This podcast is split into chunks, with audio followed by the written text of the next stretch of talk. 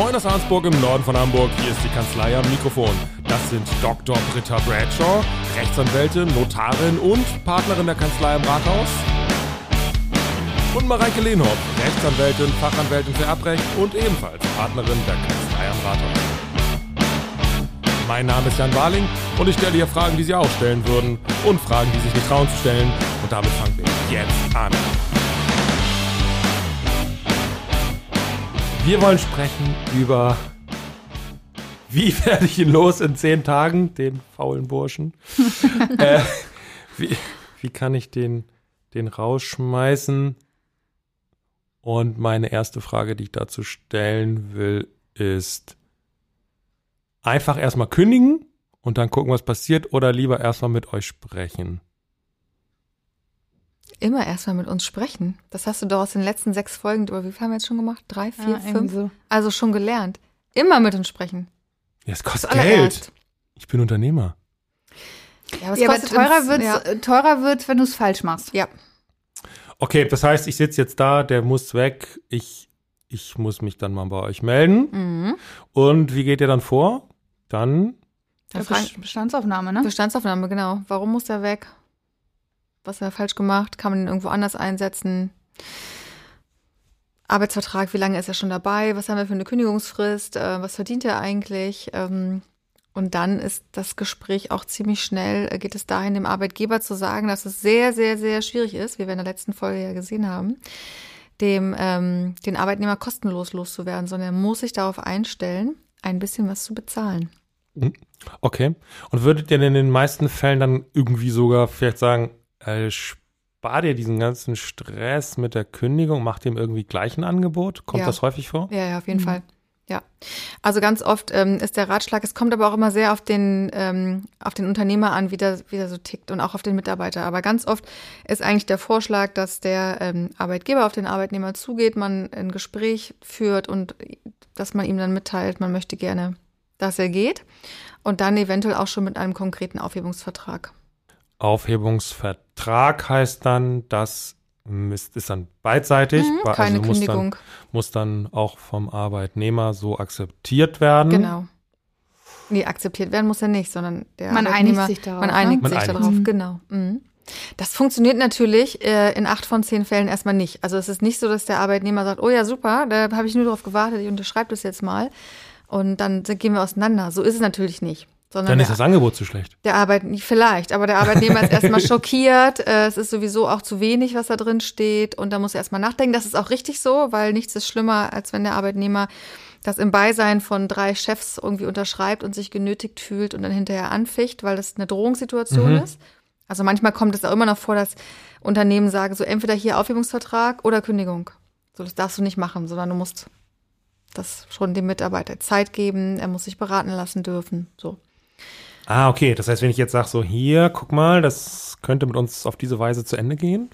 Äh, Ein Angebot, wenn, das sie nicht ablehnen Genau. können. Aber wenn du das nicht unterschreibst, dann haben wir noch einen anderen Brief. Das geht nicht? Nee, schwierig, das ist anfechtbar am Ende. Das, mm, Okay. das macht man auch nicht. Nein. Wir haben ja immer auch im ähm, Arbeitsrecht dieses Überordnungs- und Unterordnungsverhältnis. Ne? Und deswegen gibt es ja auch einen gewissen Schutz des Arbeitnehmers. Und da würde ja dieses Überordnungsverhältnis vom Arbeitnehmer echt ausgenutzt werden, weil der dann eine Druckkulisse aufbaut und auf Basis dieser Druckkulisse entscheidet der Arbeitnehmer. Das ist unzulässig. Yep. Okay. Also er muss Zeit haben, sich das zu überlegen. So, dann viele gehen dann zum Anwalt und dann sprechen letztendlich die Anwälte und dann findet man irgendeine, irgendeine Lösung. Ne? Manche Arbeitnehmer sagen auch, nö, meine ich und bleiben da, bleiben stoisch und da muss man eben gucken, wie es weitergeht. So und von der Erfahrung her ist es so, dass ähm, wenn du einem Mitarbeiter sagst, ich möchte nicht mehr, dass du hier arbeitest, dann macht das auch was mit den Leuten so. Äh, Also über kurz oder lang Einige sind sehr knicken stoisch sie dann und- doch ein. Ja, aber versetz dich in die Position, ja. Also du bekommst gesagt, du bist hier nicht mehr erwünscht. Ich will dich nicht. Da dann noch hinzugehen und zu sagen, das ist mir aber egal, ich komme und du musst mich schon aktiv rausschmeißen, das bringen die wenigsten. ja. Also Gemüter hier im Norden. Ja, du meinst, an, an, den- an uns kühlen Norddeutschen Genau. prallt das alles ab, weil wir die Ah. emotionslosen äh, Fische, wollte ich gerade sagen, aber es klingt irgendwie komisch. äh, emotionslos sind. Nee, eigentlich nicht, ne? Nee, es kommt schon mal vor. Ich hatte irgendwie mal so einen Fall, ähm, was ganz gern gemacht wird von den Arbeitgebern, ist, dass die Mitarbeiter dann nicht mehr beschäftigt werden. Ne? Also du musst ja gucken, du machst dem Angebot, der will nicht gehen. So, dann bist du als Arbeitgeber so ein bisschen aufgeschmissen. Dann überlegst du dir, okay, was mache ich jetzt? Ähm, da gibt's wirklich die tollsten Tricks. So, dann nimmst du den erstmal aus Verteilern raus. Das heißt, wenn kommuniziert wird intern mit Kollegen, wird er einfach nicht mehr angeschrieben. So ist das schon mal ein bisschen blöd, ne? Mhm. Ähm, die Mitarbeiter gehen in die Mittagspause, der, derjenige, der gekündigt werden soll, wird nicht mehr gefragt. So. Das ist so ein bisschen wie am Schulhof. So eine Eskalationsspirale, ja, ne? Das ist eine Eskalationsspirale. So, dann nimmst du ihm seine Arbeit weg. Und jetzt stell dir vor, du sitzt Ja. da den ganzen Tag und hast nichts zu tun. Das ist richtig übel. Genau, und das hatte ich nämlich mal. Ich hatte mal einen Mitarbeiter, der hat das echt durchgezogen. Der Chef hat ihm dann nichts mehr zu tun gegeben und der Mitarbeiter hat es acht Tage lang durchgezogen und saß irgendwie jeden Tag viele, viele, viele Stunden nur mit einem Bleistift und einem leeren Zettel an einem Schreibtisch. Und daneben lag. Dieser Aufhebungsvertrag. Nö, daneben, daneben lag gar nichts. So. Und irgendwann Da war es dann aber so, das ist total krass. Irgendwann war es ja so, dass der Arbeitgeber angerufen hat und gesagt, ich kann nicht mehr, ich kann nicht mehr. Dann kriegt er eben seine Abfindung. So, letztendlich ging es um Geld, ne? Aber Ja. irgendwann, man hält das nicht aus. Jedenfalls in der Regel nicht. Aber ich verstehe, man will natürlich als Unternehmer auch möglichst äh, wirtschaftlich sinnvoll da rauskommen. Mhm. Äh, und wahrscheinlich ist natürlich auch viel, hat man auch viel Zorn im Bauch und, und, und Frustriertheit und Mensch, der hat es mir alles ganz anders vorgestellt und der hat so einen guten Eidung gemacht im Bewerbungsgespräch. Mhm. Ähm, ist es dann doch manchmal aus, aus, so aus eurer Perspektive so, dass, dass Arbeitgeber dann aus dieser Haltung heraus einfach auch dann vielleicht zu schlechte Angebote machen in dieser Situation, weshalb es dann nicht zu einer schnellen, eigentlich kostengünstigen Lösung kommt? Also ich finde, man muss sich im Arbeitsrecht immer sehr in beide Positionen hineinversetzen. Und aus Mhm. Sicht des Arbeitgebers, um mir jetzt mal wirklich ganz klar dessen Position zu beziehen, gibt es ja für diese Kündigung einen Grund. Ja, nehmen wir an, der macht seinen Job einfach nicht vernünftig. Dann sehe ich ja zunächst mal nicht ein, warum ich den weiter beschäftigen soll. Warum ich dem noch ein Gehalt zahlen soll und warum ich nicht einfach sagen kann, Mitarbeiter, du machst deinen Job schlecht, mach ihn bitte woanders schlecht. Ja, mir als Geschäftsführer des Unternehmens würde man das ja im Zweifel auch sagen. Also die, diese Erwartungshaltung, der muss doch noch was zahlen, die kommt ja aus Sicht des Arbeitnehmers. Und deswegen ist das schwer zu sagen mit dem schlechten Angebot, weil ich als Arbeitgeber ja tendenziell gar nicht einsehe, dass ich überhaupt was zahlen soll. Mhm. Genau. Weil ich habe ja keine Schuld daran, dass der seinen Job nicht macht. Dass das wechselseitig ist, ja. Und das, was ich eingangs sagte mit dem Über- und Unterordnungsverhältnis, das drückt ja dann so ein bisschen das, das Gesetz gerade, weil ich nicht einfach so kündigen kann. Es gibt dann eben den, den Kündigungsschutz. Und wenn ich den aushebeln will, dann kann man natürlich sagen, ich muss ein Angebot machen. Und wenn das Angebot nicht zieht, war es zu schlecht. Aber das ist ganz schwer pauschal zu formulieren, weil es auch dem Arbeitgeber schwer zu vermitteln ist, dass er was zahlen muss. Ja. Logisch. Aber äh, das, das Recht ist da ja nicht mein Buddy als Arbeitgeber. Das kann man Das so. Kann man wohl so. sagen, ja. Äh, das heißt, äh, Damit sind die Arbeitgeber aber nicht alleine. Das trifft wahrscheinlich auch die Vermieter, das trifft die Erben, das trifft viele. Also muss man ja ein bisschen auch der, den Tatsachen ins Auge sehen, dass man, dass es immer irgendwie was kostet und dann muss man ja doch wieder, finde ich, also unternehmerisch denken und äh, Ja. zumindest bestmöglich da durchkommen. Und Mhm. das heißt, aus einer schlechten wirtschaftlichen Position noch das Beste rausholen. Genau, letztendlich ist es eine Abwägung, ne? Und es wird natürlich immer teurer, je länger der Mitarbeiter im Unternehmen ist. Weil es ist ja diese halbes Gehalt pro Beschäftigungsjahr, was man so ein bisschen als Regel zugrunde legen kann. Das ist natürlich, wenn du irgendwo 18 Jahre beschäftigt bist, kann das schon ganz schön viel Geld sein. Aber in der Regel wird man es ja irgendwann hoffentlich mal früher merken, dass der Bursche nichts taucht. Ähm, wenn ich jetzt kündige in der Probezeit, habe ich da irgendwelche Risiken als Arbeitgeber oder kann man eigentlich Nee. sagen, so komm, Probezeit, ey, dann schreib halt hin. Yep, Tschüss. yep. ist ja einer der Gründe, warum die Probezeit auch begrenzt ist. Ne? Sonst kannst du die Probezeit immer verlängern und Mhm. verlängern und könntest du den Kündigungsschutz aushebeln. Ja. Genau, sechs Monate länger darf die nicht gehen. Und das heißt, innerhalb dieser sechs Monate kann ich kündigen. Da gibt es dann eine welche Frist? Zwei Wochen. Zwei Wochen. Aber ich kann am letzten Tag der Probezeit kündigen Mhm. Ja. und dann ist das Beschäftigungsverhältnis noch zwei Wochen über die Probezeit hinaus gültig. Richtig, genau. Und da habe ich nicht viel zu befürchten. Umso länger, umso. Wird schwierig mit einer Abfindung. Ja, da wird es schwierig. Das stimmt. Habe ich vielleicht auch so sogenannte, so unkündbare Mitarbeiter bei mir im Laden, wo ich sage, so, da hättest du vielleicht mal besser hingeguckt am Anfang. Gibt's sowas? Unkündbar? Also es gibt besonderen Kündigungsschutz. Ne? Zum Beispiel hatten wir, glaube ich, auch schon in der letzten Folge bei Müttern, ähm, aber auch bei Betriebsratsmitgliedern. Die haben auch nochmal eine Nachwirkung vom Kündigungsschutz. Wenn das Amt dann zu Ende ist, haben sie, glaube ich, nochmal ein Jahr, wo du sie nicht kündigen darfst. Dann gibt es manchmal durch Tarifverträge äh, unkündbare Klauseln, aber ansonsten nicht. Also die Erfahrung zeigt eigentlich, wenn du jemanden loswerden willst, dann wirst du ihn auch los, aber ne, Schweiß, Blut, Tränen oder wie es so schön heißt. Also es ist echt teilweise nicht so einfach. Ja. Ist es so, dass da vielleicht mehr Fehler schon gemacht werden viel früher, nämlich als man so einen Arbeitsvertrag mal gemacht hat? Oder schlummern wirklich die, die Fehler dann in der Kündigung? Nee, in der Kündigung. Der Arbeitsvertrag ist letztendlich ähm, ja, so ein Gerüst irgendwie, den wir aber im Kündigungsschutzverfahren kaum brauchen. Also den braucht man noch mal so ein bisschen, wenn es um irgendwelche nachvertraglichen Wettbewerbsverbote oder irgendwie sowas geht, aber an sich die, weißt du, ein Arbeitsverhältnis ist ja irgendwie so, das füllt sich mit Leben durch das tägliche Sehen, durch das Verhältnis. Ein bisschen anders als ähm, andere Verträge, wo du nur stoisch nach der Papierlage gehst. Das ist beim Arbeitsrecht anders. Es wird gefüllt dadurch, dass du arbeitest. Und da ähm, gibt es Schutzpflichten und Fürsorgepflichten. Das gestaltet sich immer wieder neu und es entwickelt sich weiter. So. Okay. Das heißt, wenn ich, wenn ich, also aufpassen muss ich bei dem, was ich in die Kündigung reinschreibe. Und abgesehen von Fristen, welche Fehler darf ich noch nicht machen? Unbedingt. Also du musst natürlich legitimiert sein, diese Kündigung zu unterschreiben. Ja, also wenn du vielleicht nicht vertretungsbefugt bist mhm. oder ähnliches, dann hast du natürlich ein Problem mit der Kündigung. Was fällt dir noch ein, Britta? Genau, also Legitimation, ne? Geschäftsführer, Prokurist oder eben so Personalführung oder so, das muss deutlich erkennbar sein. Ähm, Zugang. Dann mhm. manche Arbeitgeber kündigen auch immer noch per E-Mail irgendwie. Das hatten wir auch schon, das geht, das geht auf keinen Fall. Muss schriftlich sein. Im Original, im Originalunterschrift, genau, WhatsApp geht gar nicht. Ähm, da würde mich auch die Formulierung interessieren, wie man das bei WhatsApp Ja, wobei es war tatsächlich, bevor dieser 623a da irgendwie eingeführt wurde, BGB, woraus sich ergibt, dass ähm, du schriftlich kündigen musst, gab es eine Entscheidung zur Kündigung per SMS. Und danach wurde der eingefügt. Ah, ja, okay. Schon ein bisschen länger her. Also es ist völlig wurscht, was im Arbeitsvertrag steht. Kündigung muss schriftlich. Ja, immer. Immer. Genau. Und du musst natürlich Zeugnis haben, dass es zugeht, also Einwurf einschreiben ähm, oder persönliche Übergabe. Keine Kündigungsgründe reinschreiben, weil dann kannst du dir im Prozess eventuell, fallen dir noch welche dann nachträglich ein.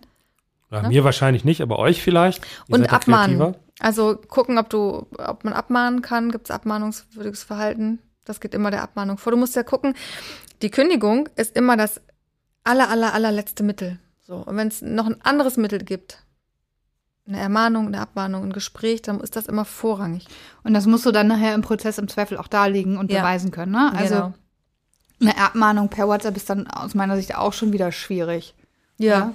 Also Abmahnung geht tatsächlich sogar mündlich theoretisch, ist dann hinterher eine Beweisschwierigkeit, aber natürlich macht man das irgendwie formell und richtig und so. Ja, einfach für den, für den Eindruck auch, ne? Ja. Also, ja, man möchte ja vernünftig wirken. mhm. Ja.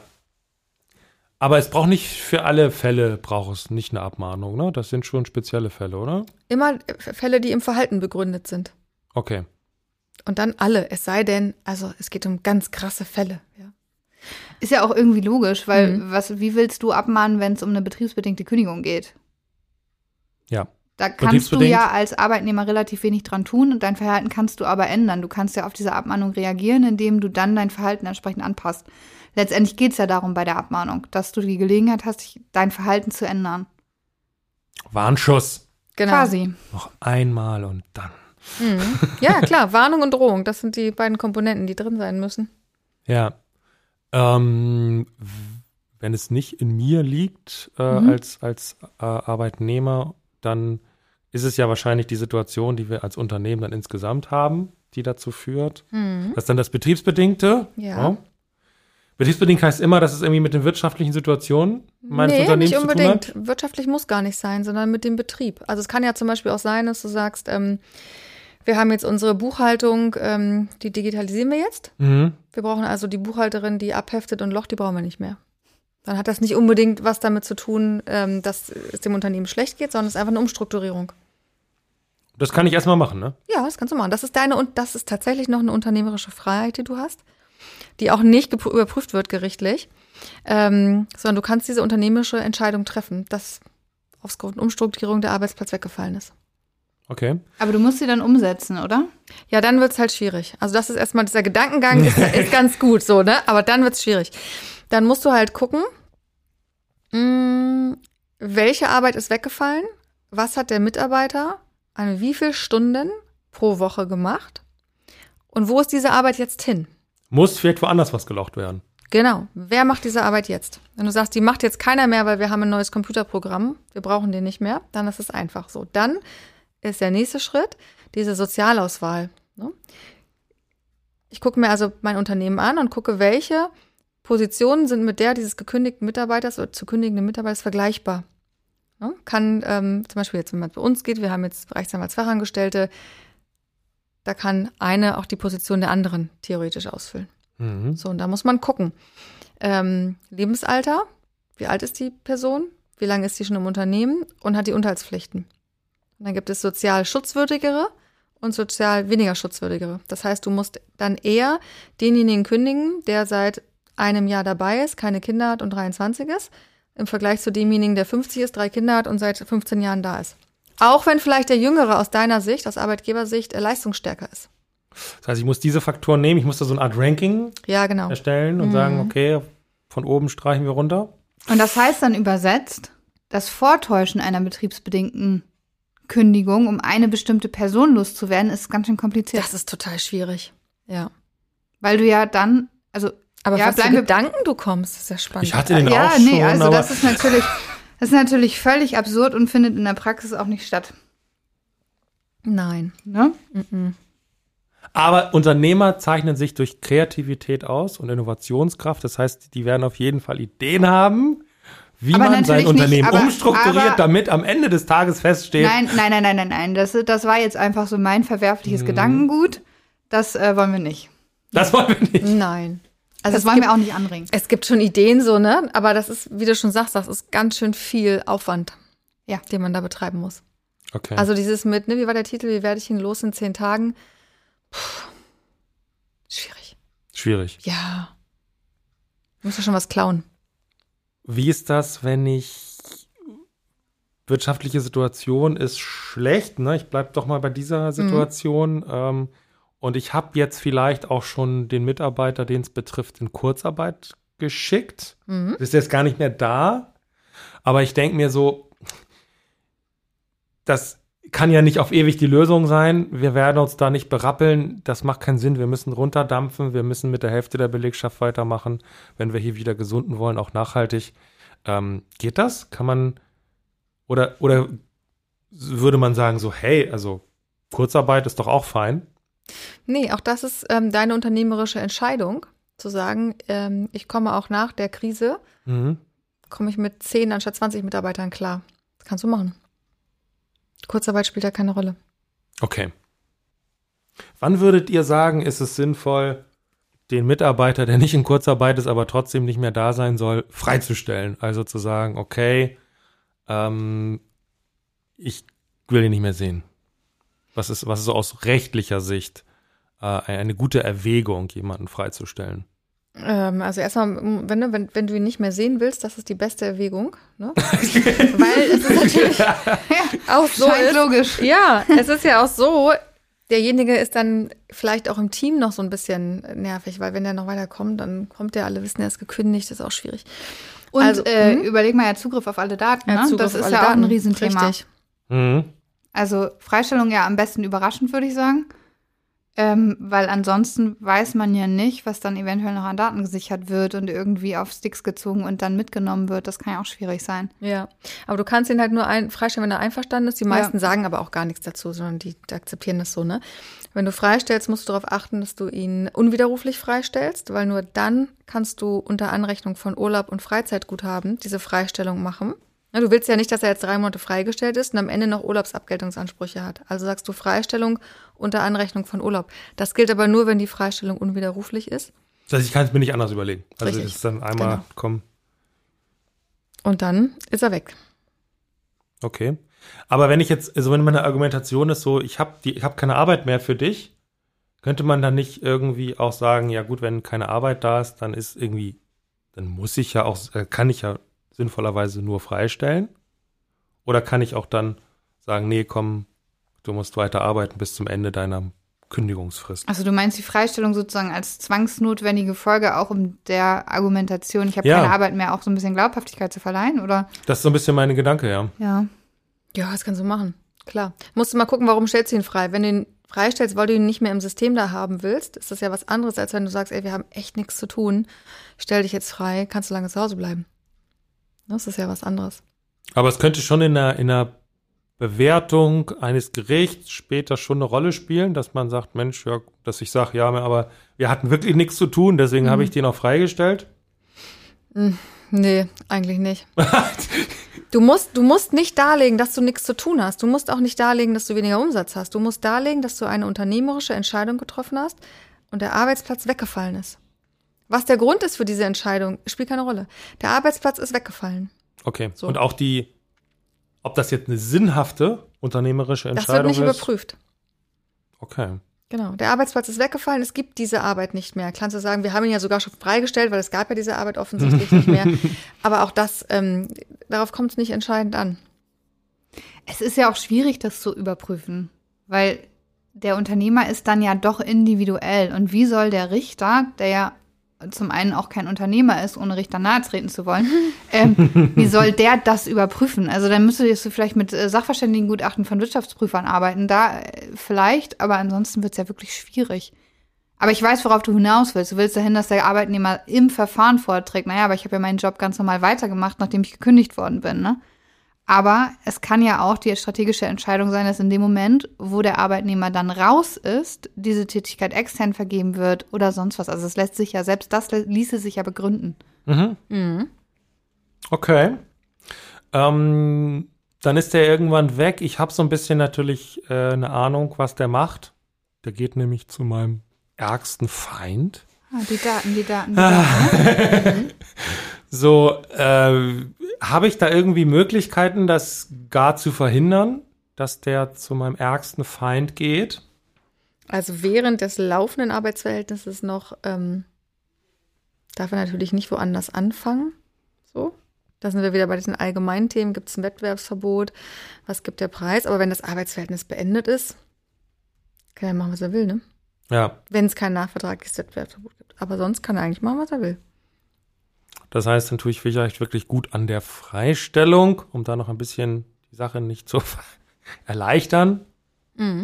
Aber wenn Also ich das, wenn ich du das, darfst aus meiner Sicht, du kannst mich aber gerne korrigieren, wenn ich falsch liege, ähm, du darfst aus meiner Sicht aber jetzt nicht die, die Kundendaten beispielsweise mitnehmen und dann im neuen Arbeitsverhältnis gezielt diese Kunden äh, unter Ausnutzung des Wissens, was du dir da illegalerweise mitgenommen hast, anschreiben und kontaktieren. Also das geht nicht, aber du kannst natürlich, wenn du jetzt äh, in ein anderes Unternehmen mit dem gleichen ja, Gegenstand, wie sagt man, mit der, mit der gleichen Tätigkeit wechselst und auch doch die gleiche Tätigkeit ausübt, kannst du natürlich aus deinem Wissen heraus, was du ja nun mal hast, was du eben dir auch legal verschafft hast, kannst du wissen, okay, ich hatte den und den Kunden, den rufe ich jetzt mal an. Genau. Also was du im Kopf hast, darfst du auch im Kopf behalten. Das Genau. darfst du auch benutzen. hm. kann ich so andere Drohkulissen bauen, dass ich so sag, so Mensch, äh, da hast du ja so ein paar Fehlerchen begangen in der Vergangenheit. Das hat uns ja ganz schön Ärger bereitet. Uiuiui. Ähm, das würde ich aber alles mal so unter den Tisch fallen lassen. Nee, Wenn- das machen Arbeitgeber immer gerne. Das bringt überhaupt nichts. Das bringt nichts. Nee. Du hast ja aufgrund dieses äh, Überordnungsverhältnisses, was Mareike vorhin da geschildert hat, hast du in allen möglichen Bereichen des Arbeitsrechts immer nur so ein bisschen ähm, die Entscheidung zugunsten des Arbeitnehmers. So. Fürsorgepflichten. Ne? Fürsorgepflichten. Und du bist jetzt im Bereich des Schadens. Das kommt ganz oft vor, dass die Arbeitgeber sagen, Gott, der hat hier voll den Schaden verursacht. Mhm. Ähm, auch da hast du total wenig Chancen, weil es nicht so ist wie in einem normalen Vertragsverhältnis, sondern man guckt, ähm, wie hat der Arbeitnehmer diesen Schaden verursacht. So, wenn er vorsätzlich gehandelt hat, klar, muss er Schadensersatz leisten. Wenn er mittelfahrlässig gehandelt hat, auch interessant, diesen, Be diesen Begriff gibt es, Okay. glaube ich, im normalen Recht gar Nein. nicht, also mit mittlerer Fahrlässigkeit gehandelt hat, dann wird der Schaden gequotelt. Und wenn er nur leicht fahrlässig gehandelt hat, dann muss der Arbeitgeber den Schaden tragen, weil das ist so eine Art Unternehmensrisiko. Ja, also Beispiel, eine Mitarbeiterin stößt eine Kaffeetasse um, fließt über den Laptop, Laptop hin. Würde man sagen, Pech gehabt, ist unser Unternehmensrisiko. Was Keine, an- Aber, Mittel- keine aber nimmt sie die. Kaffeetasse, schaut dir dabei ins Gesicht und kippt sie um. So. Genau, dann wird's schwierig. Ups. Oder wenn wir vorher eine Anweisung gemacht haben, schriftlich, keine Getränke am Sehr gut. Schreibtisch. Das führen wir mal ein, Ja, das oder? finden wir ein. Ich Ich wollte gerade fragen, habt ihr sowas? Natürlich. Das ist wahrscheinlich so, ein- so, so ein 500 Seiten Anhang zum Arbeitsvertrag. Aber ich wollte noch mal ganz kurz was zur Freistellung sagen, was mir noch eingefallen ist. Also die Arbeitgeber, ähm, wir sind jetzt gerade so ein bisschen auf Arbeitgeberseite, sollten auf keinen Fall zu unüberlegt freistellen, weil das ist ja etwas, was in die Verhandlungsmasse mit reinkommt. Weißt du, wenn du jemanden schon freigestellt hast, unwiderruflich für die nächsten sechs Monate, dann wird es halt schwierig, das mit in den Verhandlungspot zu werfen. Ne? Wenn du aber in Aussicht stellst, ich stelle sie frei, dann hast du noch mal einen Verhandlungspunkt so. Verstehe. So ein bisschen noch was in der Hinterhand. Mhm. Arbeitsrecht ist ganz große Taktik letztendlich, Taktikrechtsgebiet. Ja. Jetzt muss ich so einen richtig flachen Witz noch bringen. Bitte. Mit dem Risiko, dass Ich lächle ihr schon mal. nicht, mit dem Risiko, dass ihr nicht lacht. Meisterbrief war nur gefälscht.